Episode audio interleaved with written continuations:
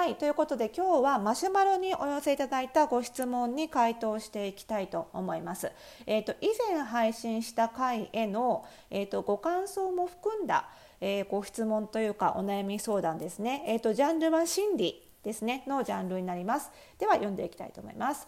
えー、久野先生こんにちはいつもありがとうございます。黄色と申します。心理の質問をします。よろしくお願いします。第637回「何を着てもダサくなる」と自分を卑下する気持ちが収まらないの回答になるほどと思いました。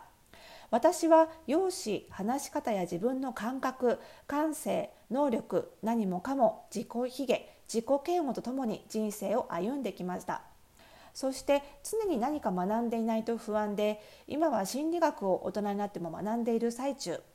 久野先生が自己卑下は客観的に自分を見ることで収まる。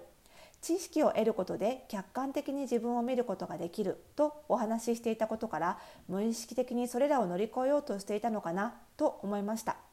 そうなった原因が分かっても自分は変わらない気がするからです。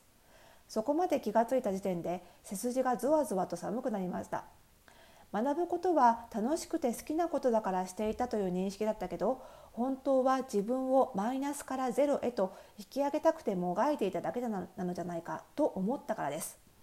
それではいつまでたっても自分を肯定することはできないのではないかと恐ろしくなりました。そこで質問です。ファッションについての自己卑下は専門家に相談し知識によって客観性を身につけて乗り越えられるのなら自分自身についての自己卑下も同じものなのでしょうか？それとも違う乗り越え方や抱え方があるのでしょうか？ご回答をよろしくお願いいたしますということでねいただきましたありがとうございます。ちょっとなんで637回ねまだ聞いてない方は是非聞いていただいてもいいかなと思うんですけれども、えーと、そこからさらにちょっと広げたあのような内容のお話になるかなというふうに思います。それではスタートです。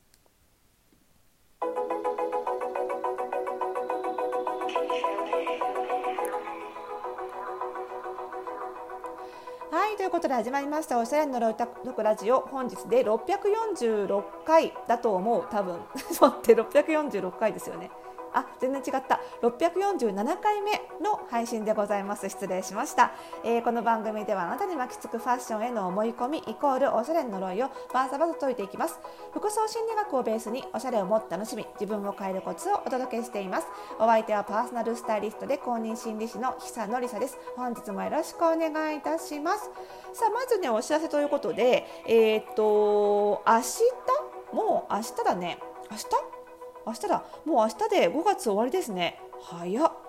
早いんですけど、えーと、明日の、えーと、夜10時から、えーと、ツイッターのまたスペースという機能でねツイッターであの音声だけ生配信できる機能がありますけれども、えー、そちらスペースと言いますけどもねそちらの方でまた、えー、と配信をやります。えーとね、4月3月から始めた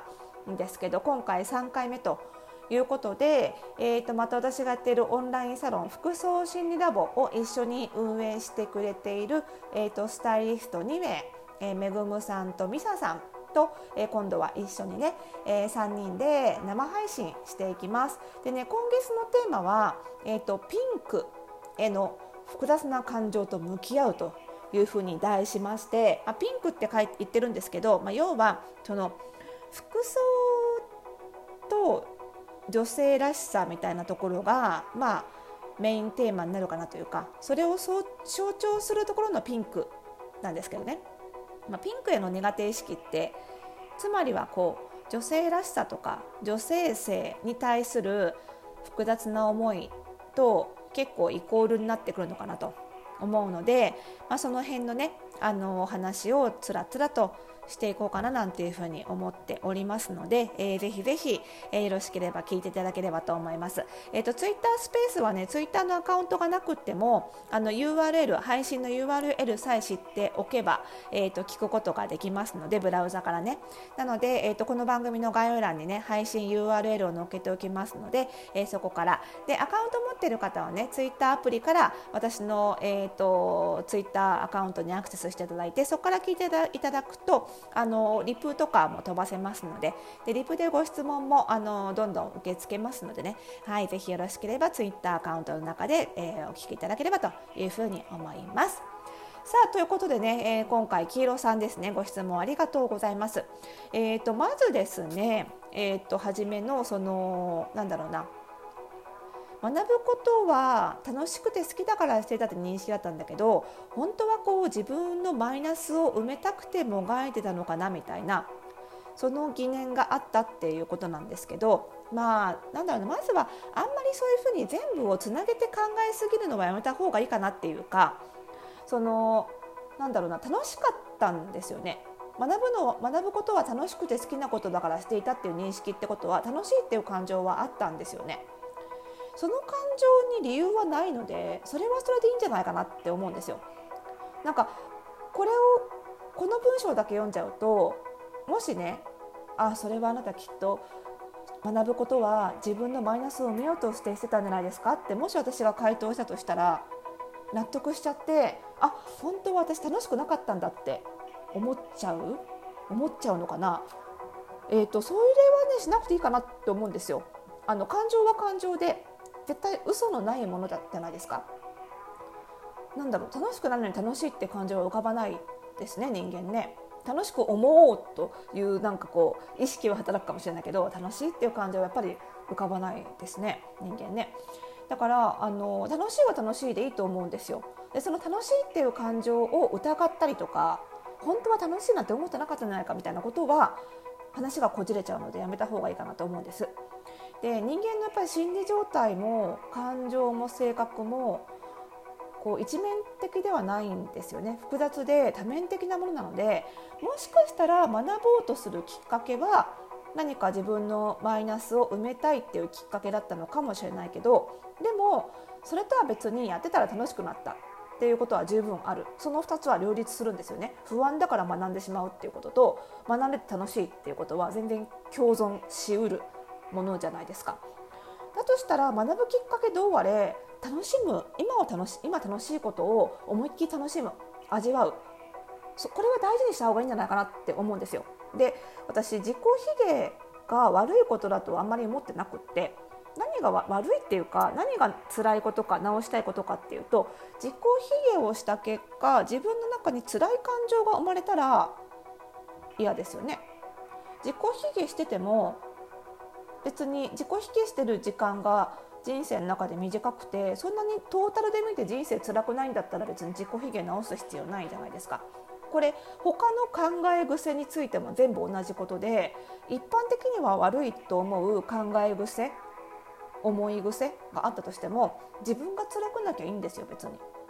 で辛いか辛くないかこれは感情の問題なのでだから自分の中から出てくる感情を常に大事にしてどう思ってるのかな今自分はっていうことを大事にしてそれを指針にして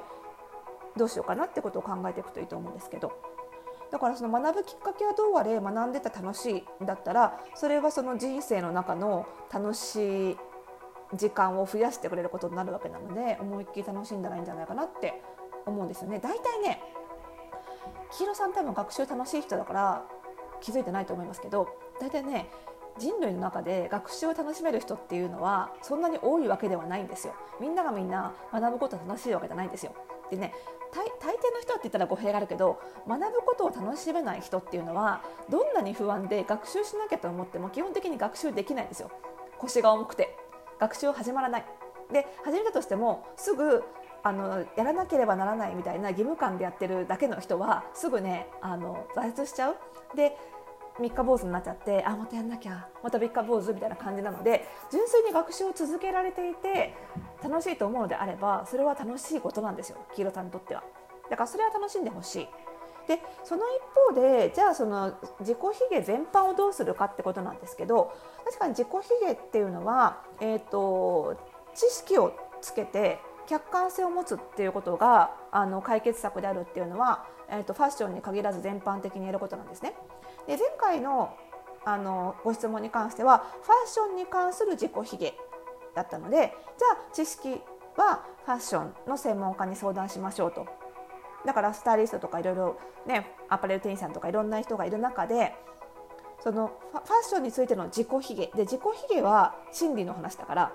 心理学の専門家にも相談したい。となると、まあ、あのうちのフォースタイルパーソナルスタイリストスクールの卒業生のような、えー、心理学の知識もあってかつファッションの知識もあるっていう人に相談すると一石二鳥だから是非相談してねっていう話をしました。でファッションっていうジャンルをファッションっていうふうにジャンルを限定せずに、まあ、黄色さんがおっしゃるように人生全般っておっしゃってるので、まあ、全般的にどんなシーンにおいても全般的に自己卑下しちゃうということであればこれはもう心理の話になるのでやっぱりカウンセラーかなと思います。カウンセラーに相談して心理に関する知識を身につける。自分に関する知識客観性を身につける。でこれは、まあ、あの今やってる通り心理学を勉強するだけでもできるんですけども自分一人で勉強してるだけだと知識はつくんだけど客観性がなかなか身につかないんですよね。何に対する客観性を持たなきゃいけないかっていうと自分に対しての客観性なのでそれを一人で持つのはなかなか難しいんですよね。それをやるのが心理カウンセリングっていうセッションなので、あのー、なんだろうそれをあの客観性を持つには心理のことを自分で勉強するだけじゃなくってやっぱり心理カウンセリングを受けるっていうあのアクションがやっぱり必要になってくるのかなっていうふうに思います。その中で、まあ、実行卑下に至ってしまう、まあ、考え方の癖とか思い込みに聖書の中で気づいていくっていうところをやっていくといいのかなというふうに思いますのでね、まあ、あの私のカウンセリングもあの服装診ラボに入っていただければ受けられますしあの他の公認心理師の資格持ってる方誰でもいいと思いますけれどもね、はい、ぜひあのカウンセリング受けるということを検討いただくといいんじゃないかなと。それが近道なんじゃないかなというふうに思います。ということで、えー、まだまだこの番組では皆さんからのお悩み、ご質問お待ちしております。番組概要欄にありますマシュマロからお寄せください。えー、明日のツイッタースペースの URL も番組概要欄にありますので、ぜひお聞き逃しなく。それではまた。